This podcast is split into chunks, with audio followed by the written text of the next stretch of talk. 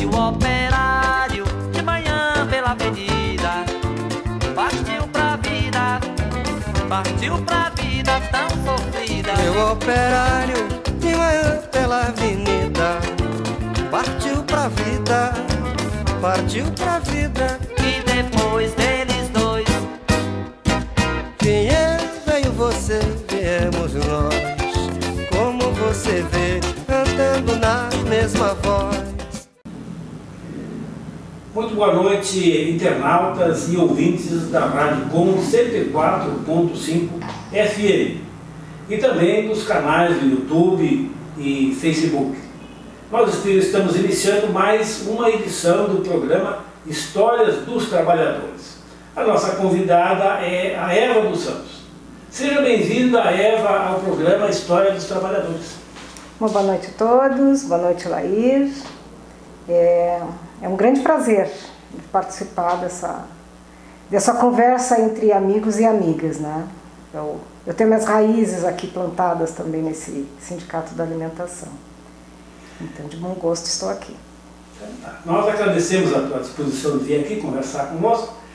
E minha primeira pergunta é a seguinte: aonde que tu nasceu, Eva? Bom, eu nasci em Camacuã, num distrito que chamava Pacheca, que já atualmente é emancipado. Mas eu nunca conheci o lugar onde eu nasci, saí muito pequena e depois moramos em Santa Vitória, ah, Rio Grande e Pelotas. Né? E de Pelotas depois em São Paulo. Nós fazíamos, na infância, nós fazíamos o circuito dos arroz.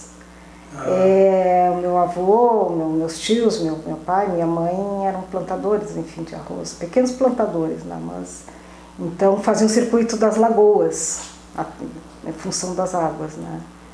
E é por isso que eu lembro desses lugares, assim, mas todos muito nas infâncias.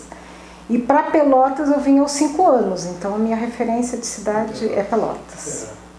Então, do que tu sabe da- do tempo do plantio do arroz, da cultura do arroz, do, do teu pai e dos teus tios, é, é de, de ouvir, de ouvir deles. É, era- eles, eles eram arrenda, arrendatários de.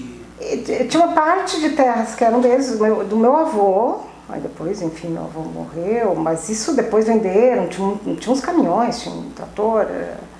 Aí venderam, vieram para Pelotas, e aí ao vir para Pelotas, essa, essa autonomia, digamos assim, que a gente ainda, ainda tinha, como famílias, viviam todos muito próximos, foi, foi mudando, né?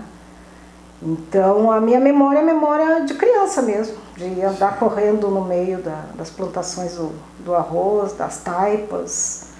Né? E, então, é memória da minha primeira infância. Não, não, não sei assim. Eles tinham uma parte que era arrendada, mas era uma parte que era deles. Né? E aí, então, com cinco anos, tu veio para morar onde aqui, né? Aos cinco anos, eu vim primeiro, a minha mãe já queria vir, porque as crianças estavam crescendo e a minha mãe entendia que a gente ia estudar. E aí já começou um movimento para vir morar na cidade, que no caso era Pelotas.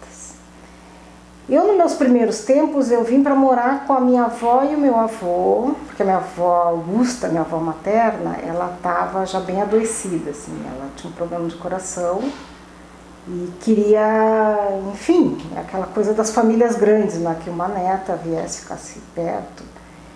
E aí eu nem queria vir. Isso eu lembro, assim, que eu chorei, que eu não queria, que eu queria ficar com a minha mãezinha. A minha outra irmã que queria vir não veio, aí eu vim. É, fiquei algum, eu não sei quanto tempo, assim, não, não recordo, eu, eu lembro dos cinco, eu acho que fiquei tipo quase um ano, assim, depois minha avó faleceu. E, e foi um período também muito diferente para mim, porque aí era. Meu, meu avô e minha avó moravam no Fragata, próximo da Campos Sales. Então também tinha um terreno muito grande, assim, tinha um plantio, tinha uma, uma horta grande. E mais uma vez eu recordo que a horta era um lugar também que eu, eu fazia, brincava muito, gostava de plantar, de acompanhar isso. São as memórias de infância, né, Laíra? Aí depois, a, quando a minha avó faleceu, eu, a minha mãe, meu pai e meus irmãos já tinham vindo para Pelotas, Aí, desde então, nos, nos juntamos e, e, e vivemos, né? vivemos.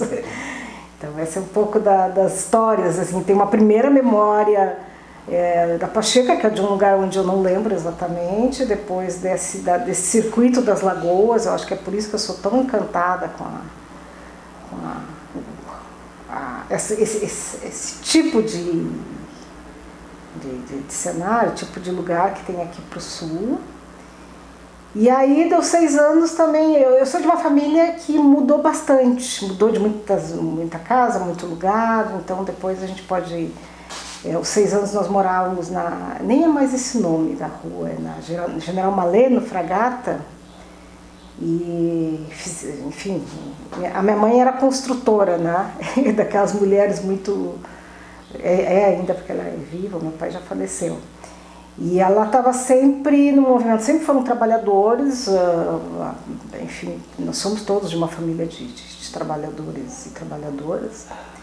E ela sempre foi construindo casa, ela projetava, corria atrás das plantas e meu pai trabalhava fora e também construía. Né? Ele era o, o nosso carpinteiro, pedreiro, enfim.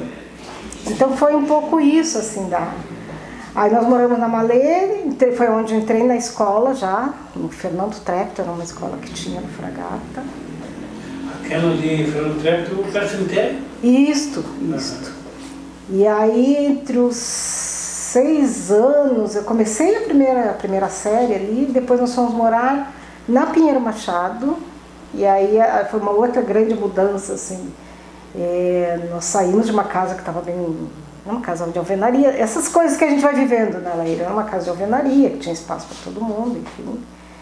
Mas as crianças, as crianças éramos nós, né? Nós estávamos sempre meio adoecidos. Aí a minha mãe foi, eu sei que ela achou lá, no, lá na. Hoje é próximo da, da, da, da do, do, Na época era Cicaçu, enfim. Era a terceira travessa da Avenida Pino Machado, que é um, é um lugar que para mim foi muito marcante assim na minha vida. Então nós fomos, aí eles alugaram uma terra. Era um... Sim, mas aí você saiu, pode-se dizer naquela época que saiu da cidade para o campo, porque ali. Isso, não, era, era área rural. Ali era área rural. Inclusive na característica, no imposto era imposto rural. Uhum. Era, era uma área, não era urbana, assim, no sentido. Então a gente saiu da cidade nossos... e foi morar na, nessa região. Para quem está nos assistindo e não tem ideia de como seja, né? É a Eva morava no Fragata, aqui, perto, por perto da Campos Salles, já Bem cidade há muito tempo, ali há muitos anos, já, já é, é cidade, e foi lá para perto de onde hoje é o centro de eventos, que naquele, naquela época... Não existia. Né? Não existia. Não, não existia. Nem a Cicaçu depois foi ser construída depois. Assim. Então aí foi um outro momento da minha infância, assim, que aí era. Nós fomos morar, era um, era um Sabe o rancho? Rancho aquele sim. com sapê, de, de, de, de taipa, de torrão. De torrão. Rancho de torrão. É, então era isso, a gente plantava, era um, era um terreno alugado, enfim. A gente plantava, meus pais eram feirantes nessa época, e eu gostava muito de ir para feira, né? Nesse inverno frio de Pelotas era um terror, assim, tinha que acordar cedo. E as feiras eram muito cedo, hoje em dia não é mais, né? Não, é, eu lembro, é, a gente saía tipo 5 e meia, assim, para ir para feira. Eu guardo boas memórias, viu, Laíra? Eu sempre gostei muito, então, de... Tinha bicho, tinha cavalo, tinha, tinha vaca... Eu me pegava os cavalos, as, eu, eu, eu botava nome nos bichos, tinha, criávamos coelhos, enfim. Era, uma, era, uma, era um período assim que a gente plantava e fazia coisas que inclusive eram um processo de alimentação que a gente produzia isso, produzia da, da própria terra, né? Aí passaram-se uns tempos, a minha mãe, que é uma mulher muito empreendedora, que hoje dão esse nome de empreendedora, né? Eu digo que ela é uma mulher de visão. É, foi juntando os pouquinhos de dinheiro, porque tanto ela quanto meu pai ganhavam um pouco, assim, mas foi juntando, juntando os dinheirinhos e compramos um terreno. Essa casa ainda existe, agora o ano passado eu fui lá olhar, nessa mesma travessa da Avenida Pinheiro Machado, número 460, ela ainda existe lá, né? E, e lá foi um, era também um terreno grande, na região de Olarias, Então, Atividade. é, eu, eu acho que o que foi me, me construindo nesse período, né, Laí, era ter vivido em ambientes com muito espaço, né, muito espaço, ah, embora empobrecidos, assim, éramos, nós éramos uma família bem, bem pobre, mas foi sempre uma família que, que, que não se rendeu a, Era virador, como se diz. é, é. E eu acho que isso é importante, assim, isso faz parte de uma, de uma cultura, assim, da, que, que eu reivindico, inclusive, para mim, né? E lá eu estudei, estudei numa, escola que chamava Nexo do Salles Goulart. Era um tempo, o Salles Goulart era aqui no centro, depois onde virou Santa Margarida. Não, Santa Margarida não, o Salles Goulart, ali na esquina do Correio. Eu, isso. E eu estudei da primeira à quarta série. É, eu tô indo, né? Claro, Tá é, indo. é assim mesmo. Eu estudei ali, aí na, na primeira série que eu fiz, assim, eu, eu não enxergava direito, aí depois fomos fazer exame, então descobriram que eu precisava usar óculos, então tem todas essas coisas, assim, que é do início da, da, da escolarização, né? Eu gostava muito da minha, da minha eu tive duas professoras de primeira série, eu lembro até hoje dos nomes delas, né? A primeira, que foi da escola que eu mudei, chamava Mozarina, e nós chamávamos elas de Moscarina, as crianças. e a segunda professora de primeira série era Adelaide, foi uma professora muito importante para mim, muito importante. É, que era uma, uma, uma professora que ela era muito afetuosa assim com os alunos, então aquilo para mim fazia muito sentido. Né? Eu, eu sempre achei que a escola, o lugar da escola é também um lugar de construção de afetos, então é, eu tenho muita dificuldade de olhar assim essa coisa da, da regra e, e na época que eu estudei ainda tinha, ainda tinha o milho atrás da porta, né? E, mas eu não Castigo corporal. é, eu nunca, eu nunca fui pro milho atrás da porta. Mas isso foi na primeira série, depois já na segunda, trocou a direção, aí já não era. Era um período do regime militar, né? Onde em todas as salas de aula tinha o, o quadro com o, o general da, da época. E foi nesse período, então, dos seis, sete anos, entre seis e sete anos eu sofri um acidente, fui atropelada na estrada lá. É, eu fui atropelada porque eu fui para a escola, a minha mãe e meu pai sempre nos recomendavam né, que a gente chegasse na escola e não saísse da escola. E eu nunca fui muito obediente, né? Mas eu era cuidadosa, sabia de qual lado eu andar na estrada, essa coisa toda. E aí eu fui com duas coleguinhas comprar um lápis para uma delas que não tinha, numa venda. E essa venda não existe. A venda é um armazém, é tipo um bar, enfim, vendia tudo. E aí, na, acho que andamos uma quadra, seria uma quadra, e a, vinha um ônibus e uma caçamba foi, ultrapassou o ônibus e aí estávamos as três muito pequenas. Né? Eu vi aquela imagem da caçamba vindo, meio que me joguei por cima das, das outras duas, elas caíram na valeta, mas a caçamba pegou. Então eu sofri um acidente na época. É, eu fiquei com todo o meu lado esquerdo assim, meio quebrado, enfim, chama. No tempo na época nem era SAMU, era ambulância, chamou essa ambulância, enfim. Então eu, eu fi- fiquei com gesso no braço, que são acidentes, entre aspas, previsíveis nessa idade, entre 6 e 7 anos, mas que foi muito mais grave do que. E aí eu entendi essa coisa que tanto meu pai quanto a minha mãe me diziam que a gente. É, que não era pra sair. Então eu, eu sempre fui uma. é, já passando por isso na Laíra, eu, eu acho que eu carrego essa. Eu, eu sou uma pessoa que mudo muito, né? Eu gosto de mudar de cidade, eu gosto de mudar de trabalho. E eu acho que parte disso vai deitando raízes nessa minha história familiar, assim, que é uma, uma família que não, não tinha um problema de, de mudar, fazia suas, suas mudanças, inclusive é, em situações, às vezes, que a gente nem sabia se ia dar certo ou não, mas que Não vacilava. não vacilavam, é. Então, é, é, depois, na, da, da- nós saímos da Pinha Machado, aí nós fomos morar na Vila Hilda, aí já nos 11, 12 anos.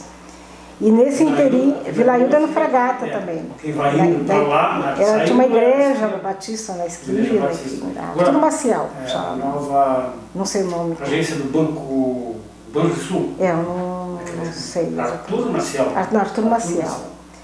A casa ainda existe lá, também foi uma casa construída. Quando nós chegamos lá era um chalé, aí foi de novo todo o processo de construção. Ah, tua mãe foi É. A minha mãe sempre foi muito, muito criativa com isso. E aí construiu de novo uma nova casa, que aí foi a casa que nós moramos até todos irem ficando adultos e saindo de casa, né? Aí depois tem um momento que a casa ficou grande para eles, os dois venderam e foram para Guabiroba. Né? Então, esse meu circuito. E quando nós fomos morar na Vila Hilda, também a mudança foi em função de escola. Sim, porque é é, eu já tinha ido para o Silvia Melo, e aí no Silvia Melo a gente tinha que caminhar muito para vir lá da Pinho Machado até o Silvia Melo, E tinha que ser até. a pé. Até tinha ônibus, assim, mas a gente foi. Criançada preferia andar, né? Correndo, mas era uma estrada muito perigosa, tinha muitas curvas. E além das curvas, uma situação que existe até hoje, enfim, que é um- uma das coisas, inclusive, que eu tenho eh, nos meus enfrentamentos, que é essa coisa do assédio sexual, né? Da- da- de homens passarem de bicicleta e tirarem o. Vou falar aqui porque, enfim, eu sou uma mulher, posso falar sobre isso, né? Tirar o pênis para fora, de dizerem piadas. Então a gente não tinha uma segurança, assim como as mulheres continuam não tendo, né? De fazer esse percurso, assim. Então nós andávamos sempre juntos, assim, nunca não dava, era muito raro andar só uma menina sozinha, enfim. E aí nós fomos morar na Vila Hilda, que ficava bem pertinho da, do Silvio Melo. Só atravessava Só é, a dava duas, duas, duas, duas quadras. No Silvia Mello eu estudei todo o meu ensino fundamental. Eu entrei, quando eu entrei para o Silvia Mello foi um momento de reforma do ensino, Hum. porque era o ginásio, e aí mudou, o ano que eu entrei para a sexta série tinha feito essa mudança. Então tirava um ano, tirou as línguas, enfim, foi uma mudança de reforma. E aí do Silvia Mel, depois fui pro Pelotense, enfim, aí eu acho que. Não, tu perguntou onde eu, onde eu nasci e eu fui contando, porque isso tudo são lugares que de alguma forma é, a gente não só nasce, né? A gente vai se. se, se, se Vai constituindo a vai se personalidade. construir pelos lugares onde a gente passa, pelas coisas. E eu, eu acho assim, eu tenho, tenho comigo assim que eu, eu fui uma pessoa que aproveitei muito essas, né, aproveitava, eu também interferi muito na, na, nas minhas, nos meus processos de vida, né? Então, Aí no Pelotense, me lembro uma vez uma conversa há algum tempo, ali tu atuou no, no Grêmio... no Grêmio Estudantil.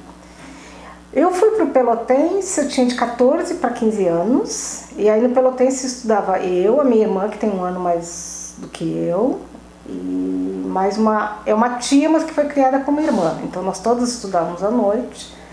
Aos 14 anos foi meu primeira, minha primeira experiência de, de trabalho, né? Eu fiquei uma semana de balconista no comércio e prometi para mim que nunca mais, né? Porque eu respeito, assim, enfim, os trabalhadores que, que, que gostam, que precisam, mas a área do, de, de ser comercial é uma área muito, muito dura, assim, né? Seja nas relações que tem que se estabelecerem, seja nas relações dos patrões com a... Com a e eu achei que não, não dava para mim, né? Tem que vender, tem que vender. É, não, e são relações muito, muito cruéis, muito cruéis. Não que na, na indústria, em outras áreas não sejam, né? mas ali é uma relação é, meio direta. É Claro, os grandes conglomerados comerciais, eles vêm muitos anos depois, mas nos meus 14 anos era uma coisa meio, meio familiar. Mas isso foi umas férias. Tiveram férias, eu comecei dos 14 para os 15, foi em janeiro, porque era quando a gente começava a trabalhar, né? Então, dos 14 para os 15. Trabalhei um mês, as pessoas, enfim, os donos do comércio gostavam, gostavam bastante de mim, enfim, eu, eu me sentia bem. Mas eu achei que baixa prateleira, sobe coisa, não, não daria conta. E foi nessas mesmas férias onde abriam nas, nas fábricas, abriam, acho que até hoje deve ser parecido com isso, não sei a, o chamamento da safra. Então, abriu a, eu vou chamar de inscrição, né? Mas a para safra é, já existia, a Veríssimo, a SICA já existia, enfim, tem uma, um período aí que eu não, não falei muito, mas A minha mãe trabalhou muitos anos na SICA, no SICA Sul, muitos anos. Sim, mas era nos anos na safra sempre. Não, a minha mãe, Ah, a minha foi- mãe, a minha mãe foi foi, efetiva. a minha mãe foi efetiva. É, o pessoal dizia afetivo, afetivou. É, afetivou, é. É. Ela trabalhou muitos anos, assim. E, e eu fui, a minha primeira, então, minha primeira experiência de trabalho foi essa, eu já volto para Pelotense, né? É, e aí não gostei, enfim, eu já achava que eu podia escolher. que, é, eu acho que isso é um traço que eu mantive na vida, assim, que aquilo que me faz mal eu não fico, né? É, e aí eu fui para me inscrever na Veríssimo, que a gente chamava de Veríssimo, que era a Veiga que fazia os doces de pêssego, era uma concorrente da Sica, né? E lá eu fui trabalhar na linha do pêssego, achei aquilo desumano, assim, é, é muito puxado, era por produção, não sei o quê. E aí eles abriram uma, nova, uma linha nova que era da pimenta, né? Que era uma, uma, umas mesas, as esteiras eram fora, e aí eu fui trabalhar na pimenta. Ah, ficava na rua. É, ficava assim, num, num alpendre, mas não ficava dentro da. Fechado. É. E aí eu trabalhei, depois tra- trabalhei, eu acho que de janeiro a março, e aí comecei a estudar no Pelotense. Então aí quando o Pelotense, foi no período em que termina uma, uma oitava série e entra no primeiro ano do ensino médio. Sim. Eu fui cursar, eu queria ter ido para a escola técnica, né? A minha mãe não deixou. e o raciocínio da minha mãe, a justificativa dela para mim é que eu ia me formar muito nova e que o e que o não, e que os empregos, era verdade, Tudo era tudo fora. E que eu ia me formar muito nova, enfim, aquela coisa toda. E aí eu não. Eu fiquei muito brava na época. Eu fui fazer o único curso que eu não queria fazer, né? Fui fazer auxiliar de escritório. Aí fui, mas enfim, eu acho que é, é isso, assim, ao fazer o auxiliar de escritório me abriu um outro leque de, de coisas que eu usei para o resto da vida, né? E no Pelotense, no primeiro ano, quando nós entramos no Pelotense, ainda era muito forte as, as determinações, os medos, essa coisa da ditadura, né? embora já não fosse uma perseguição tão aberta, mas era, era, era ditadura é medo. ditadura. É, não, não tinha liberdade nesse sentido. E aí tem um grupo de pessoas assim que nos encontramos no Pelotense, enfim, é, ao mesmo tempo que a gente pulava o muro para ir para a avenida, né, a gente também foi começando a entender que era importante ter um grêmio estudantil, né? Eu, eu na época assim, eu, eu tinha uma ideia, como eu não era de nenhuma outra experiência comunitária, o que eu tinha de, de experiência era muito isso, assim, era, era coisa da família, né? De como é que a gente. A família da minha mãe é muito grande, a do meu pai é uma família menor, que é de Tapes, então nunca veio para Pelotas. Mas eu tinha muito dessa coisa, das negociações familiares, então eu tinha muito tio, muita tia e, e jogava um carteado. Então tu vê assim, tem um movimento Claro. né, que, que vai compondo, desde tu sacar como é que o outro está fazendo a, a estratégia, que eu nem sabia dessa palavra na época, né? Então eu acho que isso de alguma forma me ajuda na, na chegada no Pelotense ir reconhecendo, inclusive, pessoas, né? Então foi assim, para encurtar, né? A gente foi um processo de, de organização do Grêmio Estudantil lá. Participei da primeira, isso pós, né, da- ainda tinha o AI-5, enfim, todas essas, essas coisas truculentas. E, e aí fundamos o Grêmio, né? tive- tivemos histórias assim, fazíamos festa para arrecadar fundos, encontros, seminários, e era, toda uma efervescência assim. Era, E quais eram as demandas que chegavam? é, pro Grêmio, assim, na época tinha coisa, muita coisa, assim, de, de discutir a, a coisa das aulas, né? Então, professores muito autoritários, eh, a, a liberdade na escola, então tinha gente que queria ficar no corredor, eh, e, e na época tinha, não sei como é que está agora nas escolas, mas o inspetor de disciplina, né? Então, eh, eu acho que fundamentalmente, isso já era 76, 77 por aí, é, tinha um sentido da construção de liberdade, assim, que a gente queria, não, não queria viver só sob o tacão de que não pode, é proibido, se vocês fizerem isso, a, vocês vão ser enquadrados na lei. Então tem, tinha, né? como tem até hoje, né, Laí? Qualquer tinha, devia ter muito. Tinha muito infiltrado. Das roupas, das roupas, do cabelo, é, Salvador, não sei como é que é. Imagina, assim, 75, 76 a gente já tinha, o Brasil chegou muito mais tarde, né, na, na, nas, nas, coisas de maio, hum. da França, do movimento hippie, isso era tudo muito. O Brasil, eu brinco, a gente chega sempre uma década depois, essas coisas de qualquer continente, não é? Então a gente vai também se reorganizando. Mas eu acho que no, no, no fundo, assim, para mim, né? Provavelmente se tu entrevistar alguém da, da época vai ter outros sentidos. Para mim, que vinha de uma família negra, me reconhecia como negra, né? me reconhecia como uma mulher negra. É, eu nem me chamava de feminista na época, embora, enfim, né? mas eu, eu, eu me reconhecia como uma mulher que não baixava a cabeça para ninguém me mandando, então, imagina, era uma moleca. Né? Sempre fui baixinha, então, era uma moleca atrevida, assim mas muito, muito carinhosa. Então eu sempre fui muito estudiosa, não, não rodava, não, não... Era difícil de pegar, né? Era, é, então assim, ó, é, a história do Grêmio, para mim, ela foi fundamental, é, porque era isso, assim, primeiro, é, eu encontrei gente que era que nem eu, assim, que, hum. que gostava de... Uma vez nós fomos todos isso, fiquei com muito medo na época, nós íamos ser todos expulsos, porque nós estávamos jogando apagador, né? Enquanto dava intervalo de uma aula a outra, aí o professor veio, nem vou citar o nome do professor porque ele é muito conhecido aqui em Pelota. Aí ele veio e sentou na cadeira e ficou com a parte de trás toda marcada do giz. Aí foi uma gargalhada na sala. Ele ficou muito bravo, com razão, e perguntou quem tinha feito aquilo. Ninguém falou. Né? Aí mandou toda a turma para o diretor. E fomos toda a turma para o diretor. Eu, na minha cabeça, disse: Como é que eu vou contar em casa que eu fui expulsa? E a minha irmã estudava na mesma minha aula, uhum. nós éramos da mesma sala. E a minha irmã era muito quieta, muito tranquila. É, não, provavelmente aí ficamos naquela, quem entrega, quem não entrega, ninguém entregou ninguém, aí voltou todo mundo, né? Uhum. Toda a turma fez o combinado de que a gente ia cuidar para não fazer mais isso, enfim, e eu acho que foi isso mesmo. Então, no, no Pelotense tinha um pouco dessa coisa da, da, da construção de liberdade, né? Do poder se juntar, né? porque também isso, a, eu acho que a, um, um, dos piores resultados da, da, da, das ditaduras é tu fraciona as pessoas, é como se tu não pudesse te, te juntar, tu não pudesse discutir ideias comuns, enfim. E nós tínhamos alguns professores e professores que, que nos incentivavam também, né? essa coisa de de fazer, desde, as coisas muito simples de fazer trabalho em grupo, que a gente uhum. geralmente não gosta de fazer trabalho é. em grupo, né?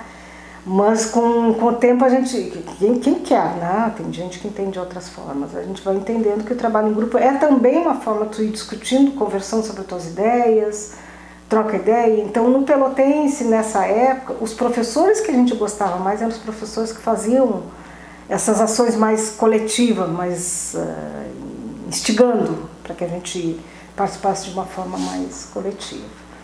Eu era do turno da noite, então Pelotense tinha três turnos muito diferentes, os da manhã, os da tarde e os da noite. Né?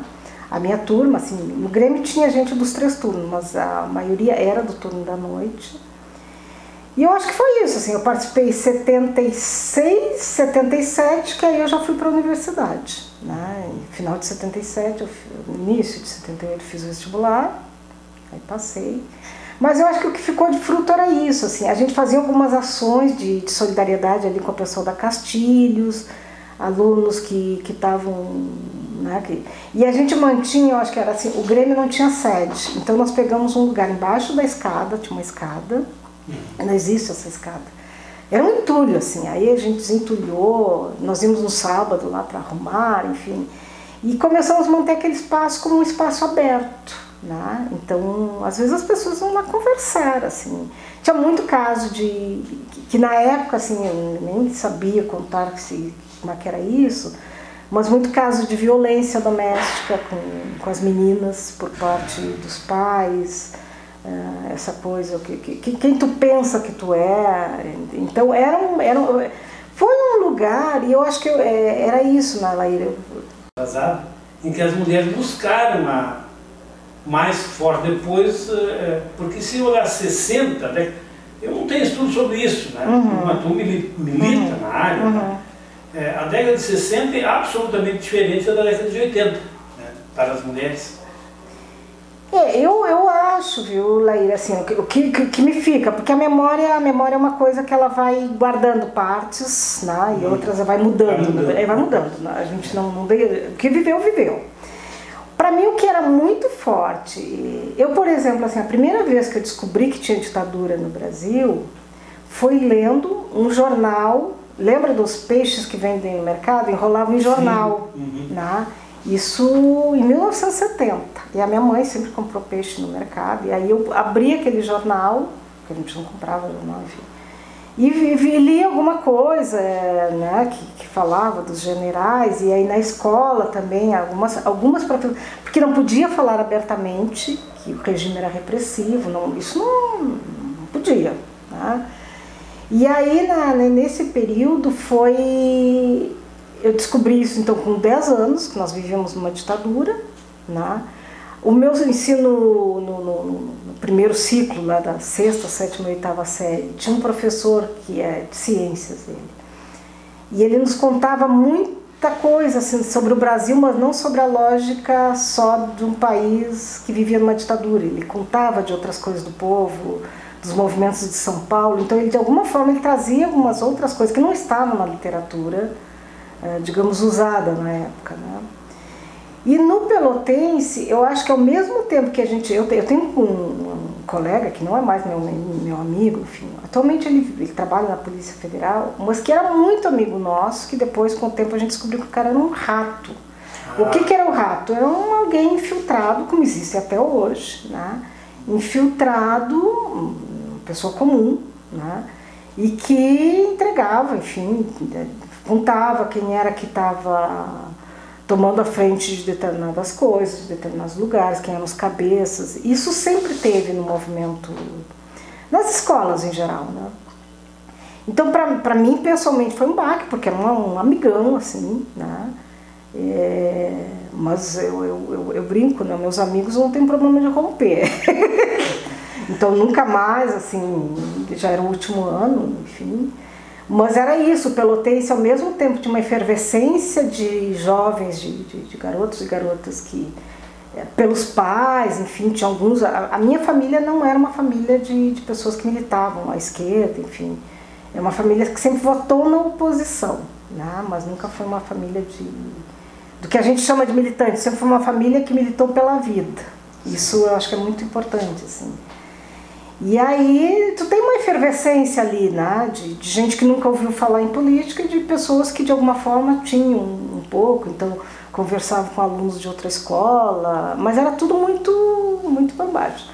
Na época o diretor era o, Gaia, não, não sei se chegou a conhecê-lo. Né? que dá nome para o, ginásio. ginásio. Então era um pouco disso, assim, vocês não podem ter, não tem muita liberdade, mas vocês podem andar um pouco. Né? E aí meio que a gente ia forçando, assim, né? O Grêmio é um Grêmio que desde então, eu não sei, enfim, mas eu acho que é um Grêmio que permanece, assim, não sei, eu, tô, eu sempre brinco, né? eu fiquei 21 anos agora fora de Pelotas e volto nos dois últimos anos, um ano e meio em pandemia, né, em isolamento, então eu não sei exatamente como é que estão essas coisas aí. Mas que foi um movimento, assim, o Pelotense era uma escola importante para os secundaristas, né? E eu acho que, que era isso, né, Laíra, assim, eh, quando, tanto é que quando eu saio do Pelotense e vou para a universidade, eu fui cursar serviço social na Católica, na Católica tinha um movimento por reativação, eh, na época do, da, do DCE e do, do serviço social tinha pelo, de, eh, que depois virou era centro acadêmico ou diretório acadêmico. Então tinha uma discussão, inclusive político, ideológica, que os centros acadêmicos eram livres, eram pré-ditaduras. E aí eu, eu, participei dessa conversa. Eu era muito, muito nova, assim, né? Então a Adelina era desse. Já era professora, professora Adelina.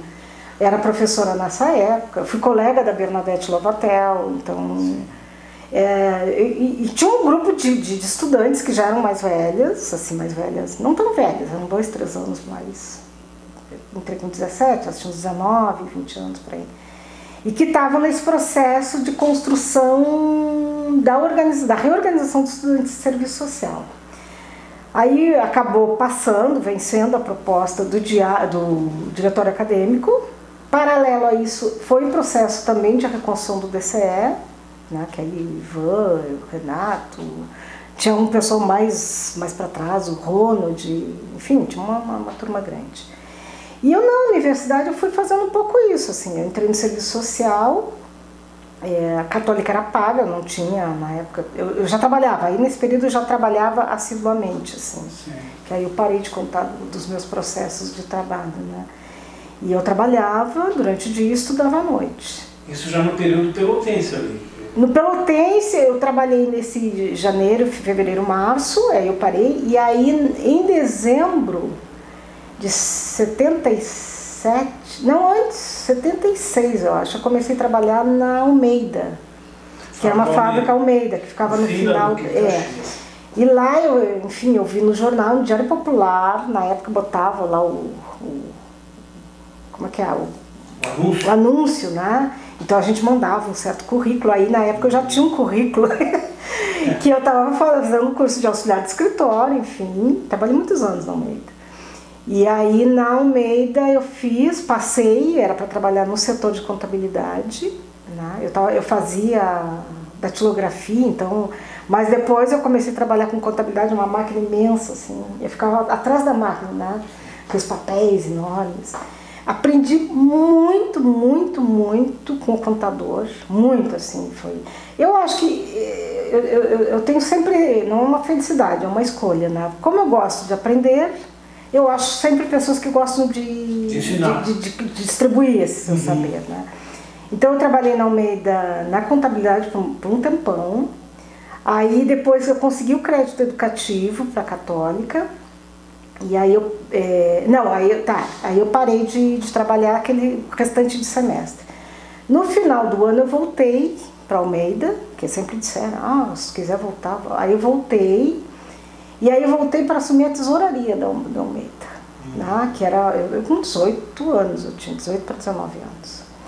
Eu até hoje eu acho que foi uma temeridade, não por, uh, por incapacidade, nem por desonestidade mas pelo tamanho da tarefa, da responsabilidade. Né, da responsabilidade. É. Não, mas já me aconteceu também. Dei conta. Dizer, como é que eu tive coragem? Não, dei conta da coisa, então tinha que pagar os trabalhadores, os, os, fornecedores, as contas, que eu ficava muito brava, as contas dos, dos gerentes, né?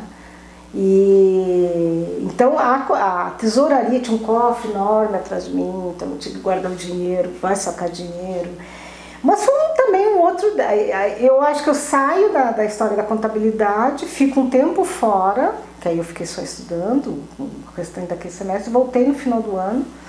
E ali eu segui trabalhando por mais um tempo. Na época, na Almeida, eu já comecei a discutir, que eu já estava no serviço social, a história das creches. Uhum. Né? Eu disse, como não tem creche para. E a Almeida era uma fábrica pequena, assim, mas a minha mãe já trabalhava em fábrica, tinha uma irmã que trabalhava em fábrica. E aí eu comecei, eu acho que foi aí que eu comecei a fazer essa junção, né, de, de ser trabalhadora, de pensar né, a respeito dos direitos, da, que são concessões né, de um Estado capitalista. O direito à creche é uma concessão, a gente nem deveria estar discutindo, né, deveria estar existir, é, existir né. E aí foi, eu acho que foi, eu fui correndo com. não era um mundo paralelos, assim. O Pelotense ainda era um lugar que eu não, ainda não tinha um, um, lugar fixo de trabalho, depois já no finalzinho do curso que eu começo a ser uma trabalhadora permanente. E, e aí na universidade, eu era daquela, na universidade de serviço social, na católica em geral, tinham muitas, o serviço social era fundamentalmente mulheres, né? A, a turma que eu fiz eram só mulheres eventualmente tinha algum, algum alguém que se, se identificava como homem. Né? E, mas muitas pessoas não trabalhavam, então eram, viviam com os familiares, eram sustentadas pelos familiares. Eu não tiro demérito. Né? É, eu, entendi, inclusive, que eu tinha eu deveria ter o direito de estudar, só, uh, só estudar. Né? E aí quando eu consegui, aí saiu o crédito, eu tinha na época eram dois tipos de crédito, era o crédito educativo de manutenção e o crédito educativo que pagava mensalidade. Então manutenção a gente fazia, podia comprar livro, um pouco disso, e o da anuidade passava direto para a universidade. E aí foi nesse período, então aí eu, aí eu me larguei no, no mundo. né? É, militava, já, eu, eu, eu, eu, permaneço ainda com o nome de militância, né, Laís? Eu é, segui no movimento estudantil, nesse movimento com o DCE, com o DA, então tinha um galpão dos diretórios acadêmicos, que tinham vários diretórios acadêmicos. É, foi um período, estudei, eu não fiquei, eu fiz o curso no tempo regular, né? Mas aí eu fui, fui incrementando, né? que eu acho que é uma coisa que também é um talento, eu brinco, né? que é um talento que a gente desenvolve. Estava no movimento estudantil, trabalhava, aí depois quando eu parei de trabalhar, é, o valor da manutenção do educativo era irrisório, né? mas eu dizia, eu preciso de pouco para viver, então eu banquei isso, morava na casa dos meus pais, então não ia passar fome. E aí eu comecei a fazer voluntariado, Antes de começar o estágio, eu fiz voluntariado numa creche, né, lá no Simões Lopes, e fiz voluntariado aqui no albergue, né, que é, não sei como é que está, mas eram condições muito, muito, muito desumanas. Albergue é o mesmo asilo? Eu, é aqui no, na Padre Felício, aqui, é aqui próximo, né? É o mesmo lugar, ali perto da, da praça do Parque Júlio de Castilhos. É. Então eu fui fazer um voluntariado ali, é de idosos ali só. Não, é albergue, albergue. Hum. O albergue onde vão as pessoas que estão em situação de rua, quando fica muito frio, enfim. E até tinha uns moradores permanentes. Então essa começa também aí uma expansão de olhar para a cidade, assim, que é um, uma coisa. Então eu, eu gostava, então no movimento estudantil eu, eu conversava, eu lia muito. Eu fui representante no curso de serviço social, representante discente nos colegiados, né? então eu, eu, tinha uma vida acadêmica para além do estudo, eu era representante, estava nas assembleias, fizemos uma greve grande na Católica, acho que a primeira greve geral que teve na Católica nesse período ainda era ditadura, né? e que, que foi histórica, assim, né? muito, muito forte. Assim. E qual era a demanda da greve? A greve era mensalidades, ah. era a democratização da universidade. Eu não vou lembrar de todas as bandeiras, né? Hum. mas era a democratização da universidade, a questão da, da do, dos custos, ou seja, a gente lutava, enfim, embora estudássemos uma universidade privada, né? É, a gente lutava também pela contra a exorbitância dos valores dos cursos, que isso de alguma forma não viabilizava para que, que fosse mais acessível essa coisa da, da, da, do, do, direito, respeitar o direito e reconhecer o direito à organização dos uhum. estudantes e das estudantes. E aí, aí depois tinha as pautas de curso, né? mas eu acho que o fundamental tinha essa coisa da democratização da universidade. Foi a primeira greve da, da Universidade Católica? Foi, foi uma greve grande. E aí a, teve um episódio nessa época, num dos dias da greve lá, que as, as estudantes de serviço social nós sentamos na, na escadaria. Ainda existe, o prédio é o mesmo, enfim, entra ali pela Gonçalves Chaves. E aí uh, tinha uma assembleia geral lá e os estudantes mais à direita, conservadores, foram para a assembleia, tipo assim, querendo defender as mulheres do serviço social, e eles diziam porque estão usando as moças do serviço social. Aí nós ficamos muito bravos, né? e aí a gente diz assim, olha, aqui ninguém é usado. E a, a menina que na época, eu, eu era da diretoria, mas não era presidente. Nós, nós, desde o início a gente foi trabalhando com a coisa essa do colegiado, no, a gente não, não construiu um, um conceito de, de, de, diretoria estrito senso. Né? Uhum. E aí a Célia foi lá. E aí a, a Célia era, era, super bacana, assim, uma mulher já usada e tudo. Mas essa coisa do moça, para ela ainda era um, era um valor, né? E aí ela foi e fez um discurso belíssimo, muito forte. E aí ela dizia assim, moço sim, usadas não. não usadas do ponto de vista sexual, mas sim. que nós estávamos ali e nós sabíamos que nós não estávamos é. sendo usadas. Né? E, então eu acho que do período da universidade, depois eu fui, fui fazer estágio em Vila, fiz na Virgílio Costa, né? era um período lá da.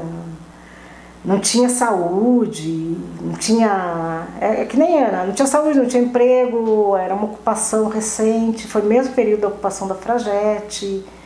Então é, é um período de efervescência, eu estudo nesse período de efervescência, assim, que é, é das organizações de várias vilas por causa da questão da, da, da, da direito à, moradia, né? Direito à moradia. O pessoal lutava por água, por luz, por, por tudo. posto de saúde, por colégio, por, por regulamento, por iluminação pública, não, por tudo. É, não tinha, de vez em quando... Porque a cidade tinha explodido, né? Pelotas tinha crescido muito, é, tinha crescido muito e eu acho que tem uma outra coisa, viu, Laír, que eu acho que quando se vive em momentos mais democratizados, mais democráticos, né, a capacidade de auto-organização do, do, da população, do povo, ela é muito maior. Né? As pessoas. É, não é nem só. Claro, se tiver emprego, né, já cria uma certa autonomia, né, no sentido de que tu não vai morrer de fome. Mas o também tu, tu, tu ter as condições, entre aspas, para lutar e tu viver num período tão duro, tão repressivo, é, a capacidade essa de articulação, ela fica, não que ela não desaparece, mas ela fica muito mais escondida, tu não sabe onde as pessoas estão, não sabe onde estão circulando. Então eu acho que isso já foi nos anos 80, eu me formo em 82, então foi dos anos 78, final da ditadura, a greve, eu lembro que teve a greve dos metalúrgicos, a gente aqui fez, na, na praça ali, a gente fez uma coleta de. Nós vimos para os semáforos, uhum. na, na, recolher dinheiro para a greve dos metalúrgicos em São Paulo, no ABC. Então eu acho que teve toda essa efervescência, que ao mesmo tempo que se estava. Eu, eu participava desses grupos, né, Lair? É a mesma coisa, eu tinha colegas que nem sabiam o que estava acontecendo no mundo, queriam se formar, queriam. Mas uh, eu estou para dizer que no mínimo 50% da, da, da, da, das pessoas mais próximas com quem eu convivi eram pessoas desse, desse, desse time. Aí foi, encontros nacionais de estudantes, então tu começa a fazer um outro. É, eu, eu fui durante a minha vida fazendo outros entrelaçamentos que não só os que estavam disponíveis à mesa. Uhum. Né? É assim que eu chego na formação sindical. É, então eu, eu vai. É, tá na mesa, bom, então tem um papel em cima da mesa. O que, que a gente pode fazer com esse papel? Né? Tu recorta, tu pode guardar, tu pode recortar, tu pode deixar ele enrolado. E eu acho que isso para mim, quando eu fico pensando assim, eu sou uma trabalhadora, eu me aposentei em 2016, né? eu fiz uma escolha de reduzir, ter uma aposentadoria proporcional, porque eu fui daquelas que acreditei que a gente conseguiria fazer a desaposentadoria. Né? Então eu me aposentei inicialmente proporcional e tinha entrado com o processo. Aí foi uma das primeiras ações que o governo, na época o Temer, Temer, Temer no golpe já, né? É, toma é fazer aquele grande acordo com é, o Supremo de que não tinha desaposentadoria mais para ninguém. Então, é isso, é isso. Se aposentou pouco, é pouco a aposentadoria, vai ficar com isso. É, então aí ali eu me senti lesada, eu e milhares de trabalhadores e trabalhadoras, nós ficamos lesados. Né? Eu ainda trabalhei muitos anos, né? enfim, tem toda uma parte da minha vida em São Paulo. Né? Que, que... Pois é, aqui tu concluiu o curso e quando é que foi trabalhar na prefeitura? Na como, prefeitura. como assistente, na prefeitura como assistente social? Como assistente social. Eu me form, nós nos formamos em março de 82 foi o ano que o Bernardo ganhou a prefeitura aqui, Bernardo um, Souza. Bernardo Souza, que era um movimento democrático, enfim, era uma tentativa de abertura. Na época nós fomos convidadas, era eu e a Verinha, nós éramos uma dupla, Vera somos Garcia. Vera Garcia. E aí nós fomos convidados para trabalhar, era um conjunto de forças políticas, na verdade, nós nem éramos muito de força, mas enfim, aquela coisa no gabinete, era junto ao gabinete do prefeito, num departamento que foi criado na época que chamava Ação Comunitária, eu acho. Alguma coisa assim. Que na época era para trabalhar com as vilas, porque nós já vimos essa experiência de trabalho comunitário, né, de, de ajudar a organizar associações de moradores. E aí, na época, naquela época, tinha uma ideia de discutir partes do orçamento com a Sim. comunidade, enfim. Então, pensar um pouco. Que aí não era só o Bernardo, eu acho que, de novo, assim, foi um conjunto de sujeitos, homens e mulheres, que naquele período estavam em alta. Uhum e que acreditavam, acreditavam e alguns acreditam até hoje, né, assim, que era possível de fazer governos diferentes. É, claro, o cenário nacional mudando, né, aí, é, isso já, já, a ditadura oficial entre aspas já vai se, se esvaindo. E embora não tenha controle do Estado, né? a gente sabe disso até hoje. E aí, então comecei em 82, Aí em junho de 82, de 83, desculpa, 82. É, 82, 83, por aí, agora já estou meio, meio. É, não, 82. E aí foi um período que a prefeitura passou um tempo e a prefeitura ficou sem pagar os funcionários. Ah, né? Aí depois já, já um tempo trabalhando, enfim. Eu gostava muito, né? Achava que tinha uns colegas que eram preguiçosos, que não queriam. Isso sempre foi a minha crítica em relação ao trabalho público aqui. Sim. Que tem muita gente que fica escondida dentro da, da máquina. Da máquina. Fica, né? A prefeitura tem. Isso é histórico. Eu trabalhei 15 anos na prefeitura, pedi para sair. Passei por vários governos e aí eu, eu já tinha essa crítica, assim, que se a gente está num lugar de, de, seja no privado, seja no público, né? tu tem que fazer o melhor que puder. Inclusive o melhor, de preferência, com o povo junto. Né? Claro. Isso cria tensões, não é fácil, não, mas eu trabalhei toda a minha vida na área pública, enfim. E aí o que, que acontece? Quando começa. Nós ficamos, acho que seis meses sem. E aí eu, a Verinha, fizemos greve. E fomos demitidas.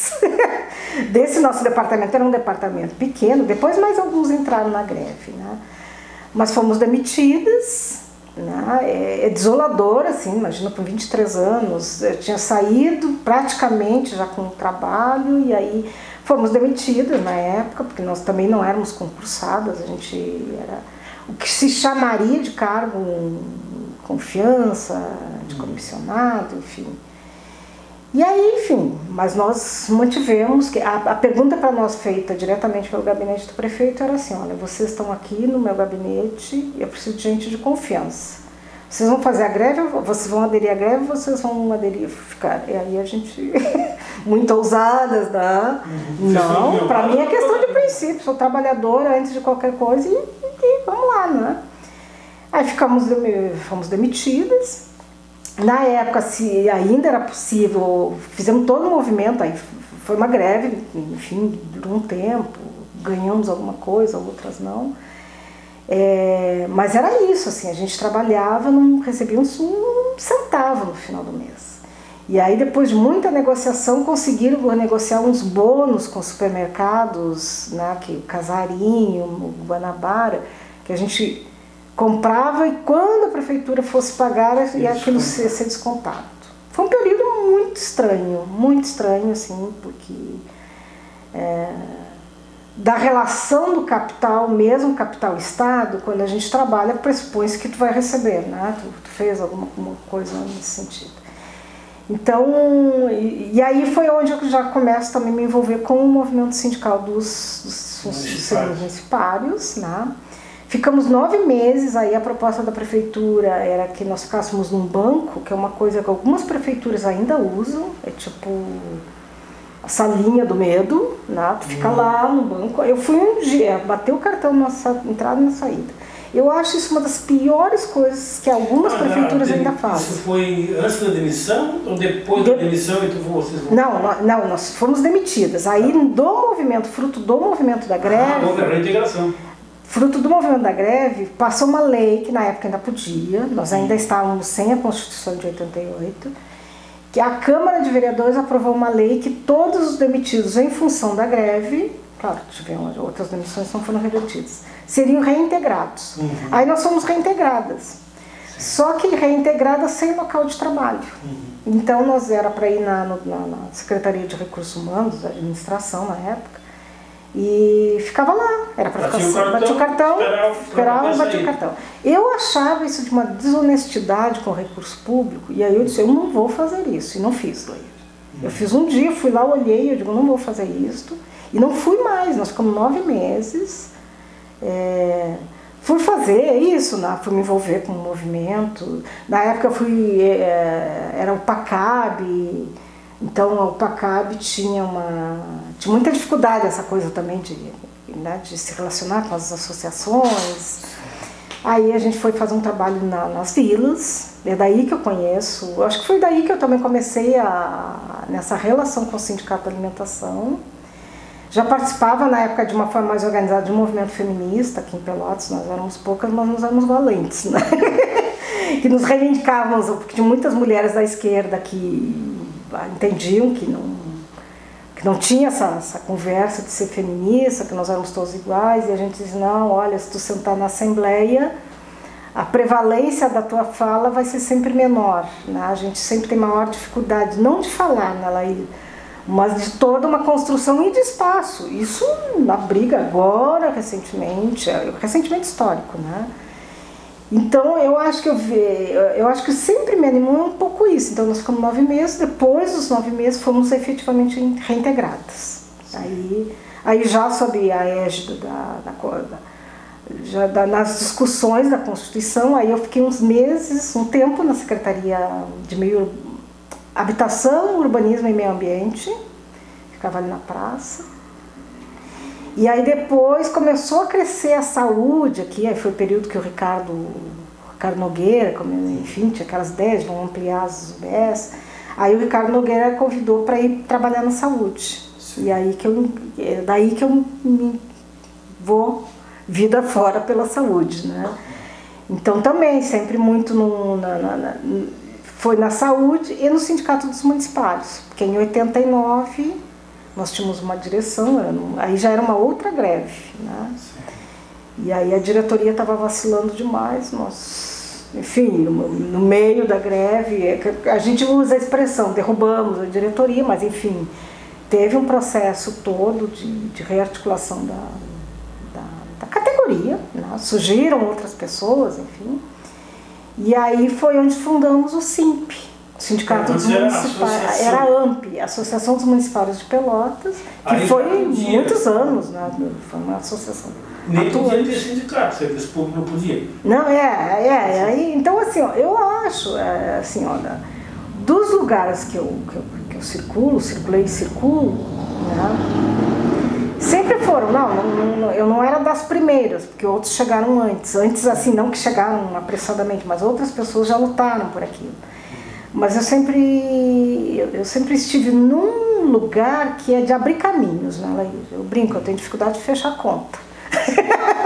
Não de fechar conta monetariamente, né? mas de, eu, eu gosto de. E, e, é isso, assim, então do SIMP, no SIMP não podia, aí a gente foi, fundou e foi um sindicato. Acho que a gente fez um trabalho riquíssimo. Uh, antes do SIMP, eu comecei ainda na fundação da CUT, então participei antes do SIMP, nós participamos, fundamos aqui a Associação dos Assistentes Sociais, chamava APASP, Associação dos Assistentes Sociais de Pelotas, é, que não, não existia, enfim, era pré-sindicato. Ah, então, associação, é, movimento comunitário, movimento aí já não mais estudantil, mas um movimento sindical. E na época, pela coisa do, do, do, do entender-me no mundo também sob um lugar de mulher, e que vinha de uma história familiar e minha também da história das fábricas, é, tinha muita repressão sobre as mulheres na fábrica, uhum. muita. Deve existir até hoje, né? mas assim, era um negócio brutal. Repressão e assédio, né? Então tu fica sempre naquela dúvida, assim, isso é assédio, a repressão, não, é as duas coisas e elas andam juntas, assim. E com as mulheres mais novas e mais bonitinhas, isso toma outro agravamento, que é a coisa de puxa para o canto. Então tinha uma série de violações, né? E aí eu comecei a história, nós começamos como de um grupo de, acho que nós éramos umas sete, oito mulheres lá que nós... E aí a gente queria trabalhar com as mulheres me aproximei do sindicato do, da alimentação. Então eu comecei a conviver com vocês Tu nem era Laíra ainda, né? o Laíra nem estava aqui. O Laíra só descobriu, se descobriu depois, né? É, que aí nós viemos propor um trabalho conjunto né, desse grupo feminista com o Sindicato da Alimentação para fazer um trabalho com as mulheres nas vilas. E nós fizemos. Né? Fizemos. E foi muito rico, assim, nós íamos lá para Gotuso, então as mulheres juntavam as mulheres próximas delas, a gente discutia política, não sei o quê. Que foi o mesmo movimento que a gente fez na construção da CUT, assim, né? Eu, eu era da turma que ia para os bairros discutir, estava ao mesmo tempo discutia entre o, os cabeções, que eu chamava de cabeção, né? Porque ah, a gente sabe tudo. Você sabe tudo, mas não sabem tudo, né? Então, acho que tem uma, uma marca, provavelmente nós estamos indo para o nosso final, né?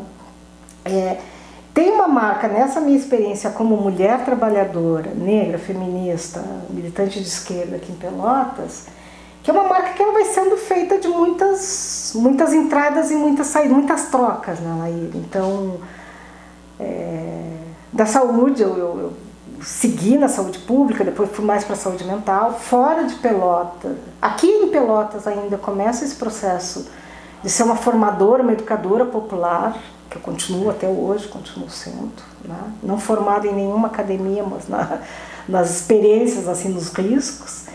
E com o movimento sindical, na formação da CUT, depois da CUT regional, formação estadual, enfim. E é por esse, esse processo, durante muito tempo eu fiz umas assessorias, e aí eu fazia umas assessorias aqui, é, que nem outro dia eu disse para a Ernestina, tem lugares, por exemplo, o Sindicato da Alimentação me acolheu por uma coisa que eu queria fazer, mas eu não estava em lugares de fazer isso, que era, eu queria, assim, ser uma mulher que pudesse discutir política, não só a partir das grandes reuniões políticas. Eu queria, porque eu entendo, entendi, entendo que qualquer pessoa é um sujeito político e, portanto, tem, tem, tem direito às suas expressões. Então, o sindicato foi o que nos abriu, para mim especificamente, abriu a porta nesse sentido. Né? Serei uma amiga eterna, né? eu sempre brinco, quando eu voltei para Pelotas, eu disse para minha filha, digo, ah, quem sabe, né? eu não estou trabalhando, eu não quero trabalhar mais, uh, literalmente, assim, eu, quero, eu sigo produzindo, sigo muito ativa, mas eu disse, eu não quero entregar mais meu sangue para o capital, né? Então, mas tenho vontade dessa coisa de, de seguir fazendo processos participativos. E fora daqui foi tudo que eu fiz, né? Pois é, você tem tudo. 21 anos fora. 21 anos. O que de repente decidiu, qual foi, o que te levou a tomar ah. uma decisão? Veio uma proposta de A ir, a sair. É, foram para mim duas, duas razões fundantes, tá? Fundantes. Primeiro que foi isso, eu fui construindo esse caminho aí da formação sindical, né? de discussão com grupos. Eu sempre gostei de estar em muitos grupos. Eu nunca fui uma pessoa, uma mulher atida. A, sabe a coisa do brete? Então estou aqui, aqui está mais confortável, aqui eu já conheço. Eu, eu, sempre gostei do desconhecido, embora até dê um, às vezes quando dê uns, uns medos assim, ai, o que, que eu vou fazer. No sindicato dos municipários, a gente fez, eu aprendi muito, eu, tive que coordenar muita assembleia dos sindicatos municipais com aquele ginásio com mais de mil pessoas, nem enxergava onde era, então uma tensão violenta para negociação com o poder público. É, é, já vou te trazer de volta por que eu faço essas escolhas. Né? É, quando nós entramos no SIMP, o meu propósito declarado desde o início que eu ficaria no máximo duas gestões, né? e eu sou, eu sou do risco eu digo, ah, não vai aparecer ninguém, então fecha.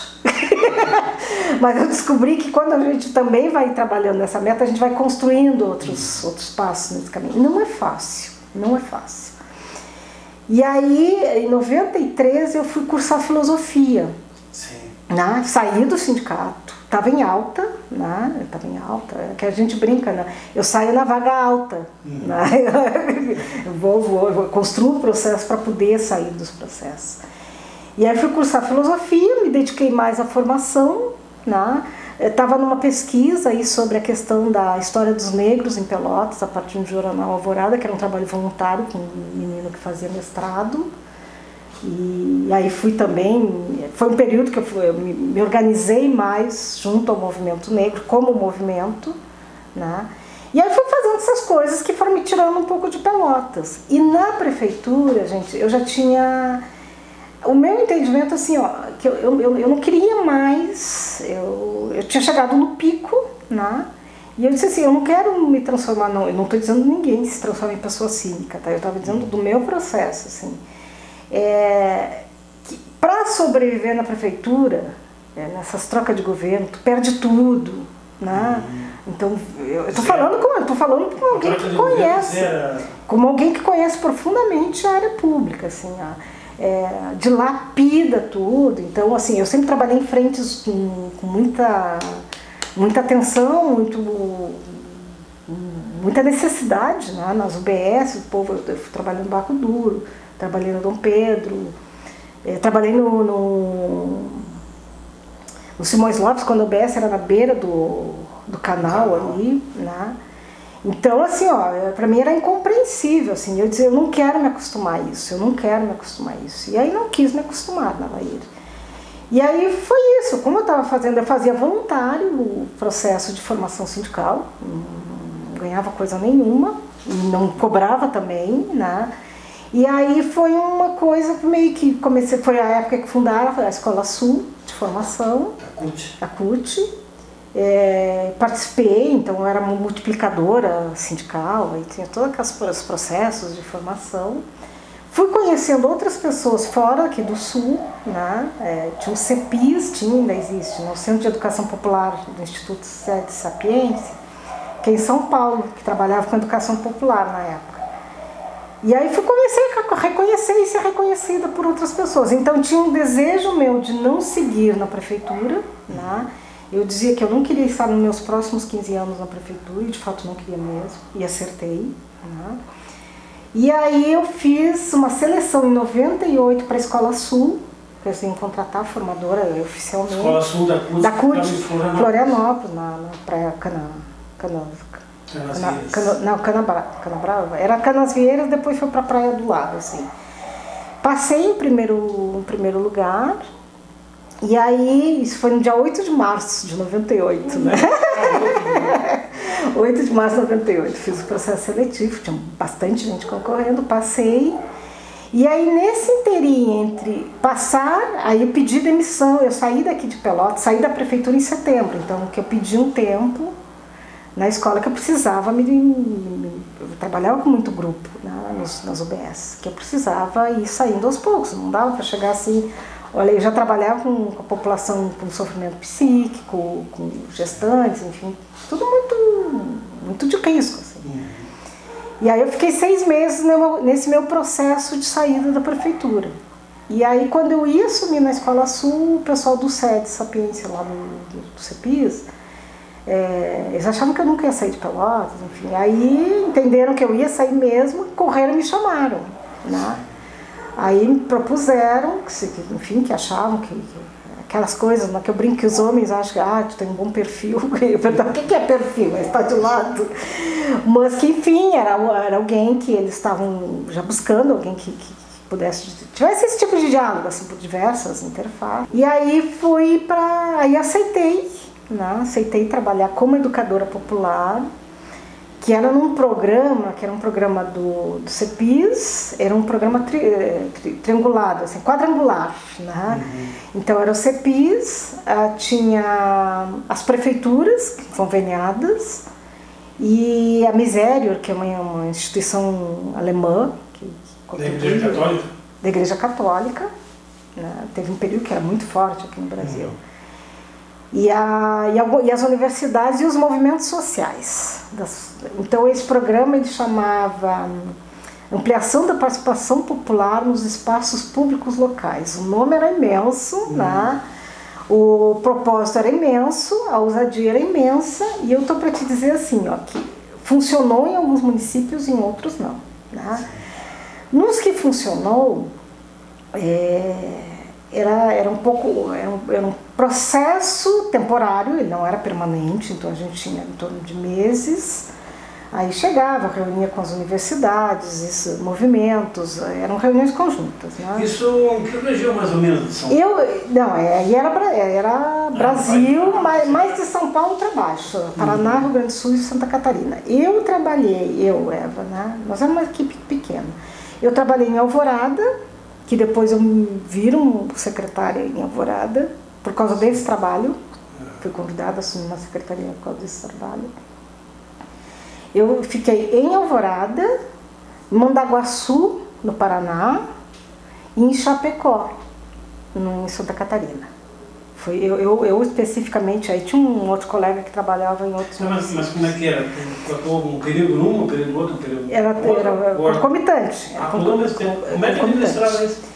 É, eu fiquei ainda morando depois que eu saí, fiz a, a minha despedida foi aqui no Sindicato da Alimentação. Ganhei festinha de despedida, enfim.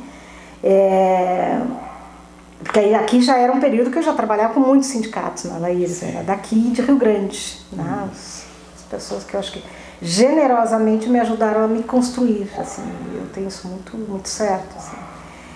E aí nesse período, no, nesse trabalho, quando eu saio daqui e vou trabalhar com educação popular, o, o, o mérito era esse, era, era um período que o PT, fundamentalmente o PT, começou a ganhar prefeituras, é, não tinha, não que não tivesse, até hoje a gente tem essa dificuldade que são mecanismos, experiências que sejam de fato democratizantes, né?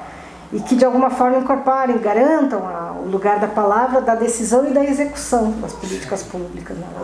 Então esse projeto ele tinha um pouco essa não chegar na, na, na finaleira, até não era um executor, mas era um mobilizador e um mediador, né, que entre essas partes, entendendo aí universidades como não só como produtoras de conhecimento, mas que também é, conseguissem olhar para os movimentos sociais daquelas cidades das quais elas estavam localizadas. A prefeitura, a maioria dessas prefeituras tinha um orçamento participativo, então tinha um departamento, uma secretaria, alguma coisa que, que tratava da participação popular. Os movimentos sociais era quem quisesse, né? Então a gente e, e aí era uma coisa de auto-organização. Nós íamos, eu ia duas vezes ao mês e agora eu já conto um pouco como é que a gente fazia esse processo. E movimento trabalhadores rurais, trabalhadores urbanos, municipários, então tinha uma diversidade. Movimentos comunitários, assim, algumas associações de moradores, poucas, né? como até hoje, assim, tem uma dificuldade de se entender como nessa relação com a prefeitura de não ser alguém só que pede a, a concessão, né? Eu acho que ainda existe uma dificuldade muito intensa assim, de se enxergar como um sujeito nessa, nessa relação de, de poder municipal. Né? E, então era mais. E o CEPIS, enfim, então a gente fazia, e aí, a, reunido todos esses segmentos, então tinha reuniões de 50 pessoas, assim, não era todos os movimentos, eram representantes desses movimentos que ficavam com compromissos posteriores de fazer, tinha uma ideia da multiplicação, né? que isso já era um, foi um período que a CUT foi trabalhando muito com essa ideia dos multiplicadores, que pessoas que de alguma forma se desenvolviam, digamos, competências e habilidades para isso, que iam Nossa, trabalhando e que iam animando né? outros grupos dessa forma.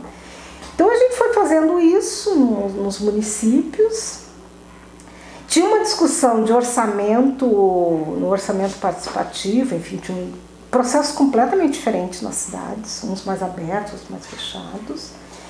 Mas o central é que foi assim que a gente começava desde a identificação de um possível diagnóstico, nos trabalhava, o movimento sindical já vinha trabalhando com diagnóstico participativo, então tinha os, os profissionais que trabalhavam com diagnóstico, essa coisa toda mas que a gente ia fazendo muito dessa coisa da, de pensar a cidade a partir de um ponto de vista em processo, né? em processo. Então, eram governos recentes, do, do governos do PT recente, as universidades com poucos professores progressistas, né?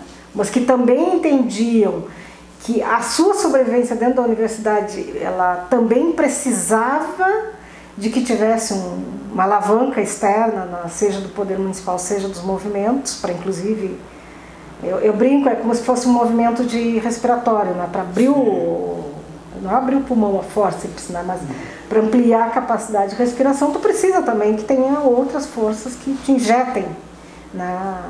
energias externas. Né? Então eu acho que foi assim, ó, era um, era um movimento, onde não tinha universidade, enfim. Então nesse, nessa chegada na, na, nas cidades, a gente fazia essa discussão ampliada e se fazia também uma discussão com o colegiado de secretários e secretárias de cada município. Tenso. Né? Nunca desistimos, nunca desistimos. Avançamos bastante. Acho que teve um município que, que deu ré, né? não foi um dos municípios que eu trabalhava, assim, mas que deu ré. E esse processo, esse, esse, ele durou. Eu, eu comecei a trabalhar no CEPIS em 98 e saí em 2001. Então eu fiquei 98, 99, 2000. Né? A gente sempre tinha, então era, era contratado, nós recebíamos por isso. Era um convênio estabelecido legalmente, passava pela câmara de, pelas câmaras de vereadores. Ah, quem participava tinha como responsabilidade de fazer essa discussão também para dentro dos seus espaços, de trazer as, as suas, suas, conclusões e a gente e a ideia central era essa gente era assim era pensar o processo participativo nas cidades né? tem lugares que até hoje eu tenho mantenho contato que as pessoas ainda. Alvorada é um município, assim, que é Alvorada, de Chapecó um pouco menos, durante muito tempo. E, mas aí depois Chapecó começou a ganhar direita lá e aí os, pessoas vão, vão mudando, vão, é, vão, se deslocando. É. Aí, 2000, aí tu, tu vai para onde? 2000? Em 2000, então assim, ó, 98, 99, eu, eu trabalhava fora, eu trabalhava no Paraná, Rio Grande do Sul, Santa Catarina, morava em Pelotas, mas foi um período que eu nem, eu só eu chegava e ficava, eu ficava alguns dias em Pelotas. Então, porque a gente tinha que organizar o material, tinha que fazer relatório, tinha que pesquisar, tinha que investir, tinha que estruturar, né? É, é um trabalho necessário, né? A gente não só fala, né, Laíra? A gente tem que também sistematizar, ver aprendizados. Aí em 2000 eu fui, me mudei de Pelotas definitivamente para São Paulo. Então, em 2000 eu fui morar em São Paulo. Só que aí, como é que era aquele meu esquema antes? Assim, que não era um esquema, não era o meu jeito, era, era, era a proposta de trabalho, que eu ficava os dias que fossem necessários em viagem e que tinha alguns dias, no mínimo uma semana para sistematizar essas coisas. E essa uma semana eu ficava em trabalho, que nem hoje a gente diria trabalho remoto. Né? Eu ficava à disposição, mas eu ficava na minha casa. A Anaí era pequena, que é minha filha, né? então esse era o, no mínimo, eu ficava em torno de 15 dias, assim, uma semana, ia uma semana fora, depois ficava uma semana aqui e as outras duas fora, mas intercalado. E aí quando eu fui para São Paulo, eu tinha que ir para a sede do CEPIS. E aí aquilo começou, São Paulo para mim no início foi muito difícil, depois eu, eu para mim é minha cidade de escolha, né? É a cidade que eu, a minha casa está lá, né? E depois de anos eu fui me adaptando assim em São Paulo. Então eu fiquei 2000 2001 eu pedi demissão do CEPIS, porque para mim não fazia muito sentido, é, os dias que eu não estava em viagem, ir para a sede. Uhum. Aí me lembrou um pouco desse processo meu da prefeitura aqui, assim, né? Tu fica ali meio. Eu digo, não, não quero. Embora o centro inteiro, o Instituto Sedes, é um, é um espaço, é um lugar, grande, assim, e é um lugar que teve muito forte a luta contra a ditadura militar, então tem isso na sua história, então não, não é um lugar de arrego, né? E lá no CEPIS eu entrei num ano, no ano seguinte eu virei coordenadora, né, por escolha da equipe. Foi muito duro para mim, muito duro. Mas foi um período para mim que é, a gente tinha muita convivência com o Frei Beto, o movimento latino-americano. Aí eu fui indo, né? Foi um período que a gente começou, eu entrei num grupo que a gente fez vários intercâmbios latino-americanos, é um projeto que chamava Brás Cuba. Começou uhum. com Cuba, e aí era. É tudo, é tudo parecido, viu? Vai, vai se juntando, enfim. Então, das prefeituras, eu fiquei até 2001, Aí uh, eram as prefeituras e um movimento latino-americano. Então, pelo CEPIS, gente, nós tínhamos jornadas de educação popular, era uma por ano. Teve na Argentina, teve duas, uma em São Paulo, uma em Salvador, que foram as três que eu participei, assim, que a gente organizava, vinha gente de muitos lugares, para discutir a questão da, da educação popular latino-americana. Né? E aí em 2001 eu fui, aí eu queria me assentar em São Paulo. Aí eu pedi demissão, fui depois eh, me falaram, enfim, estava desempregada, né? fiquei 15 dias desempregada. E aí eu estava numa uma manifestação pela luta pela moradia, e aí um, um, cara que eu conhecia, assim, do movimento, ele disse, ah, o que, que tu está fazendo? Eu disse, olha, eu pedi demissão do CEPIS, eu já estava fazendo um voluntariado com o movimento de moradia do centro em São Paulo, né? É que a gente não trabalhava em São Paulo pelo, pelo CEPIS, mas aí eu já fazia um voluntariado, um processo imenso, assim, de formação também, né? E nesse período ele disse, olha, vamos, vai abrir, nós vamos. Na, na Secretaria de Habitação era o período do governo da Marta, a Marta ainda não era o que é, era um pouquinho menos, né? Mas quem estava na Secretaria da Habitação era um pessoal muito, muito bacana, assim. E aí um, criar o Departamento de Participação Popular. Aí me convidaram, eu fui, né? enfim, fiz uma entrevista. Não era funcionária da prefeitura, a prefeitura lá é cheia de empresas terceirizadas que contratam para prestação de serviços. E aí eu fiquei nesse, nesse lugar na função de contribuir não era eu que ia, eu não conhecia o movimento. Eu me interessei em trabalhar naquilo que eu queria conhecer São Paulo, né? E aí a gente começou a fazer todo o processo de organização das pré-conferências de habitação até a Conferência Municipal de Habitação, que foi uma conferência que teve mais de 5 mil delegados. Em Pelotas a gente não consegue nem imaginar. Em São Paulo isso é um, no um negócio assim, muito, muito grandioso. É, na véspera, então eu fazia toda essa coisa do descontrole, quem era delegado, quem não era, enfim. E aí na véspera da, da conferência abrir, eu tive uma dor muito forte, muito forte, muito forte. Terminei todas as listas, não sei o quê, já deitada assim, né, na cama. E aí quando terminei eu disse pro Sérgio, que era meu, meu, meu companheiro, e eu disse assim, eu preciso ir para o hospital. Ele já, desde de manhã, ele queria que eu fosse. Eu disse, não, eu preciso terminar isso, não sei o quê. Aí fui para o hospital, cirurgia imediata de apendicite. e, e, um pouquinho antes disso, entre eu, eu saí, aí fiquei na Secretaria da Habitação até o início de 2002. E aí a prefeita, na época que era a Estela, em Alvorada, me ligou enfim, no final de tarde, perguntando se eu topava vir para trabalhar em Alvorada que era no Rio Grande do Sul. E que eu tinha, dado, eu tinha que dar a resposta naquela mesma data, porque ia ter uma reunião do, do diretório, do, da, dos secretários, não sei o que, que estavam fazendo uma reformulação. Aí conversa com a família, conversa com minha filha. Minha filha estava morando aqui com o pai dela na época, ela foi, ficou um ano em São Paulo, e aí foi muito difícil para ela, então ela voltou. Aí eu avaliei, né? De bom, eu me movo, eu me movo também pela minha filha, pela minha neta, eu faço uns, umas quebradas, né? não é só eu que quero. Uhum. E aí voltei, fui para Alvorada, e em Alvorada, que é, é uma outra, aí é uma outra abertura, viu? Foi um.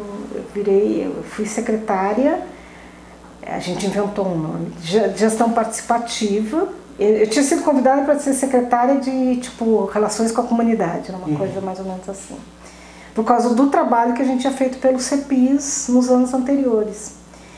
E aí eu, na discussão com a prefeita, eu dizia assim, olha, não, e eu, eu continuo acreditando isso até hoje, eu e provo, que não é possível no orçamento participativo tu discutir só a verba que é de investimento, porque a maior parte do, da, dos, das verbas de orçamento... Custeio não é só custeio na Laís, tem uma grande parte, por exemplo, juros da dívida. Hum. Pode pôr a discussão isso com a comunidade. Deve pôr.